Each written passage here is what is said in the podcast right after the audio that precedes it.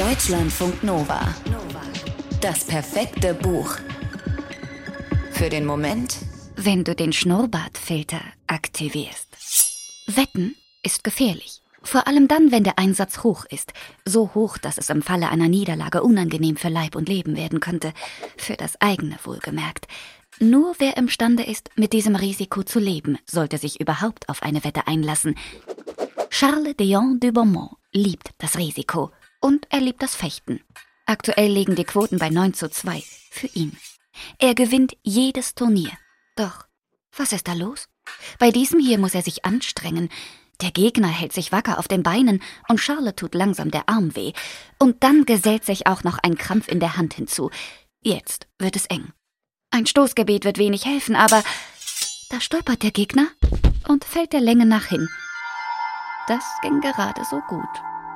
Charles hat diesmal nichts verloren, weder Geld noch Leben, und doch gibt ihm dieser unschöne Kampf zu denken. Wie konnte es sein, dass er so außer Form geraten war? Hatte er etwas Falsches gegessen? War er inzwischen zu alt für seine Gegner? Oder war ihm das gediegene Leben, das er bisweilen führte, zu Kopf gestiegen und hatte ihn träge werden lassen?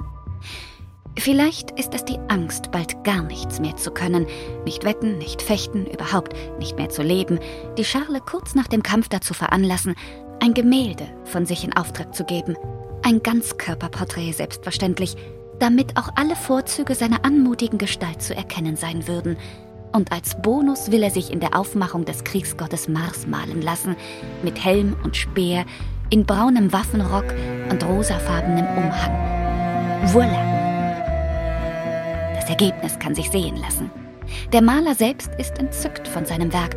Bei seinem Besuch im Haus von Charles, wo er sich ansehen möchte, wo das Bild hängt, äußert er schließlich eine Bitte. Er möchte den Chevalier Dion de Beaumont, wie Charles auch genannt wird, noch einmal malen, diesmal als Kriegsgöttin Minerva. Charles ist begeistert, setzt sich sogleich eine Perücke auf. Die Begeisterung kommt nicht von ungefähr. Charles liebt es nicht nur zu fechten und zu wetten, er liebt es auch, die Menschen im Ungewissen zu lassen, über seine Art an Geld zu gelangen, über seine politische Haltung, über seine sowohl privaten als auch geschäftlichen Beziehungen, vor allem über die ins französische Königshaus, ja im Allgemeinen über seine Machenschaften und im Speziellen über sein Geschlecht.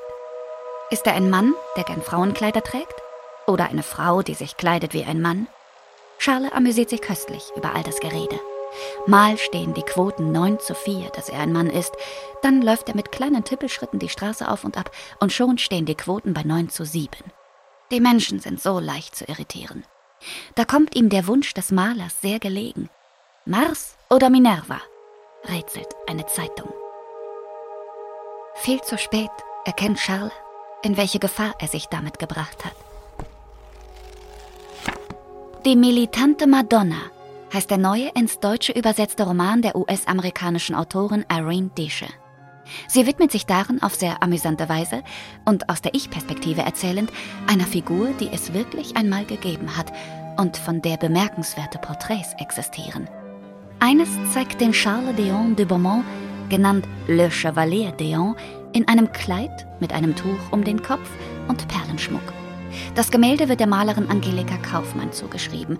Die lebte von 1741 bis 1807 und zu der Zeit lebte auch Charles Geneviève Louis Auguste André Timothée Dion de Beaumont oder Charles Geneviève Louise Augusta Andrea Timothea Dion de Beaumont, wie der englischsprachige Wikipedia-Eintrag offenbart. Diese historische Figur war also eine Genderfluide, eine, die ihr Geschlecht wechselte, wie es ihr beliebte, und das vor mehr als 200 Jahren. Und schon damals beschäftigte das Geschlecht die Gemüter der Menschen, die das eigentlich gar nichts angeht, so sehr, dass sie sogar gewalttätig wurden, um es herauszufinden. Immer wieder muss sich der Chevalier vor Angriffen in Sicherheit bringen. An seinem Selbstwertempfinden kratzen diese jedoch kaum. Er findet immer einen Weg, sich zu behaupten – nicht immer ist es ein ehrbarer Weg. Er spioniert, er investiert in dubiose Geschäfte und verliert dabei viel Geld. Aber bei allem, was er tut, verliert er oder sie eines nicht. Das Vertrauen in sich selbst.